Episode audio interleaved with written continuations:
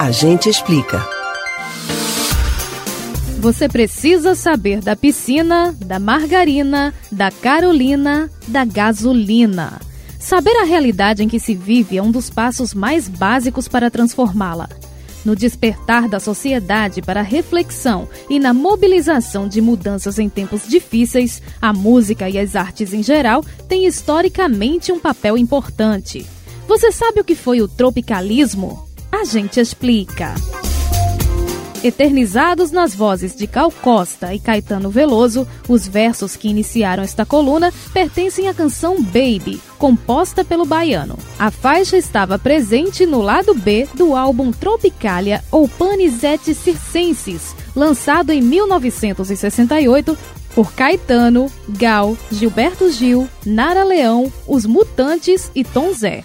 Mais do que um disco, a obra foi o marco de um movimento que estava tomando forma e que viria a transcender os limites da música. O contexto em que ele surgiu era de uma cultura dominada pelo tradicionalismo e nacionalismo, além de um ambiente político marcado pela repressão. Sentindo a necessidade de abordar temas que consideravam negligenciados pelas artes e até pela sociedade, o grupo de artistas passou a destacar elementos nacionais até então pouco valorizados e promoveu uma verdadeira redescoberta do Brasil. Para sobreviver à censura das forças opressoras da época, as obras se utilizavam de alegorias, ou seja, comunicavam suas ideias por meio de expressões figuradas.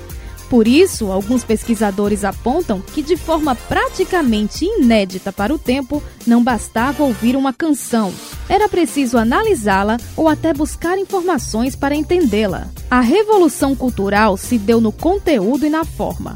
Ao mesmo tempo em que se buscava valorizar o que era genuinamente brasileiro, também existia a ideia de absorver elementos que vinham de fora. Mas em vez de imitar, a proposta era conhecer e digerir tendências internacionais para enriquecer as composições brasileiras, fazendo tudo do nosso jeito.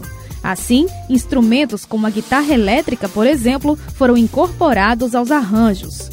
Apesar da astúcia dos compositores, o movimento foi sufocado pelo aumento da repressão da ditadura militar com a promulgação do Ato Institucional número 5, ainda em 1968.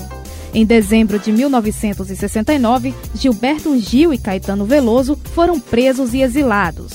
Apesar de o movimento ter durado pouco mais de um ano, as mudanças provocadas pelo tropicalismo se reverberam pela cultura brasileira. Você pode ouvir novamente o conteúdo deste ou outros A Gente Explica no site da Rádio Jornal ou nos principais aplicativos de podcast: Spotify, Deezer, Google e Apple Podcasts. Betânia Ribeiro para o Rádio Livre.